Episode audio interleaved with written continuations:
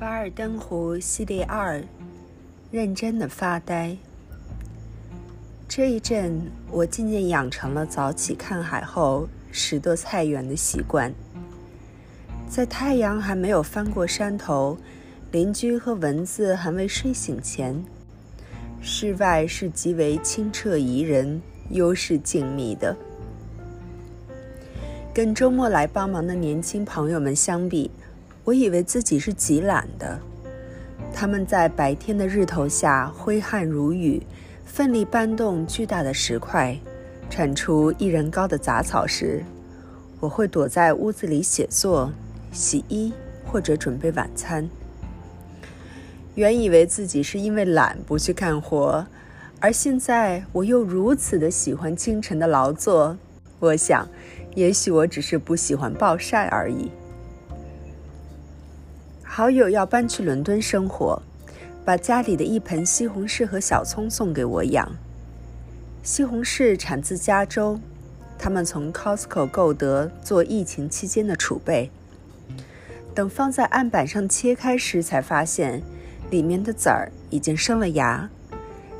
找了个花盆，添了土，放在窗边养起来。疫情期间不能出门。他们竟把这个不请自来的活物当成干儿子来养。干儿子不止西红柿一个，超市里买来的葱带着根。朋友切了葱，把一小段葱白和根栽在同一个盆里，每日悉心照看。等送给我时，这两个干儿子长得清秀健壮，个子已有十几厘米高。瓦湖岛的北岸是这岛上最美的地方之一，房子靠山，每天都会飘过几阵雨，阳光更是从来不会缺。我把西红柿和葱苗移入草丛中寻到的废弃的白色大花盆里，每天早晚开十分钟的自动浇水器，别的也就没再做什么了。今天仔细一看。西红柿已长到搬来时的两倍高，开出黄色的小花，蓄势待发，准备结果。我意外地发现，那几颗小葱竟然开出白色的小花，摸一摸里面已怀有身孕。拍了照片传给朋友，报告他们干儿子们的近况，并恭喜他们快要做爷爷奶奶了。朋友开心地感叹道：“遇上好人家了。”从加州到 Costco 再到北岸，也是他的造化呀。打开浇水器，我蹲在地上看水花慢慢洒过我的植物宝贝们。过了不知多久，我突然发现自己发呆发得如此认真，认真到心无旁骛的程度。从前发呆的机会就不多，即使突然呆住，马上就会从头脑的某个角落里生出各种杂音。也许是要处理的工作，生活中遇到的人，又亦或是亟待处理的某件杂事。总之，发呆发到大脑静音的程度是我很少有过的。这也许是昨天写的奢侈的生活中标配的奢侈品吧。我决定每天早晨都要撒下几粒种子，或者栽培几盆新的植物。今早的培育对象是虎尾兰。邻居家后院的山石上盘踞了无数虎尾兰，它们艰难地在巨石间的缝隙里寻找生长繁育的机会，竟然也发展成家大业大的一大群。邻居要搬走了，我便去要了不少虎尾兰拿来种。今天我栽了两大一小的三盆，土也是邻居送的，他们挖坑挖出来不要的土和巨石。正好可以用来建菜园，互通有无，皆大欢喜。清晨劳作的好处就是让我家猫咪减减膘。如果我在家，它便几乎跟我寸步不离，因为我大部分时间都在屋子里写东西，它也大部分时间躺在我书桌旁的床上睡觉。我在院子里走来走去，铲土栽花，它也一路跟着我。还时不时的会跟我玩个追逐游戏，我也少了几许对他四体不勤、成天在床上养膘的担心。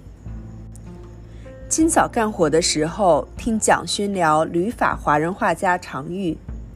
常玉祖籍四川，一九二零年留学法国，一直到一九六六年常玉六十六岁时辞世，他都住在巴黎。常玉的身世很像曹雪芹，幼时家境极好，看尽繁华，自己才华出众，极有艺术天赋。他后半生清贫。身后佳作传世，备受推崇。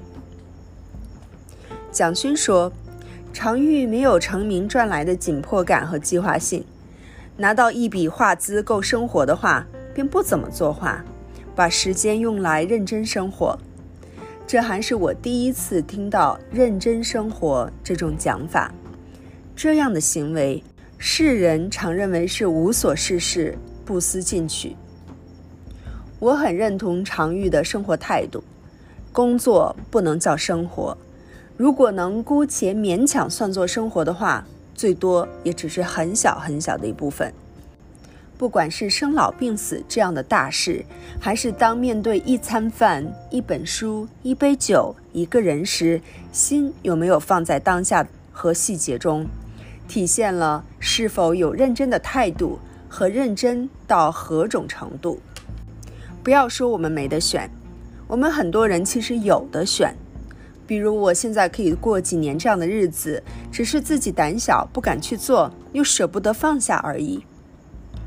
蒋勋说：“本来巴黎艺术界要推常玉做东方当代艺术在法国的代表人物，但常玉认真生活去了，产出并不多，所以后来推的是某位日本画家。”常玉身后成为华人艺术界的代表人物。二零一九年，他的油画《屈腿裸女》以一点九七亿港元成交，创造了新的华人油画拍卖纪录。写完这句话，我觉得有点多余。这其实并不是什么紧要的事，更打动我的是蒋勋形容常玉的“认真生活”这句话。我认真的发了一阵呆。向认真的生活进了一尺。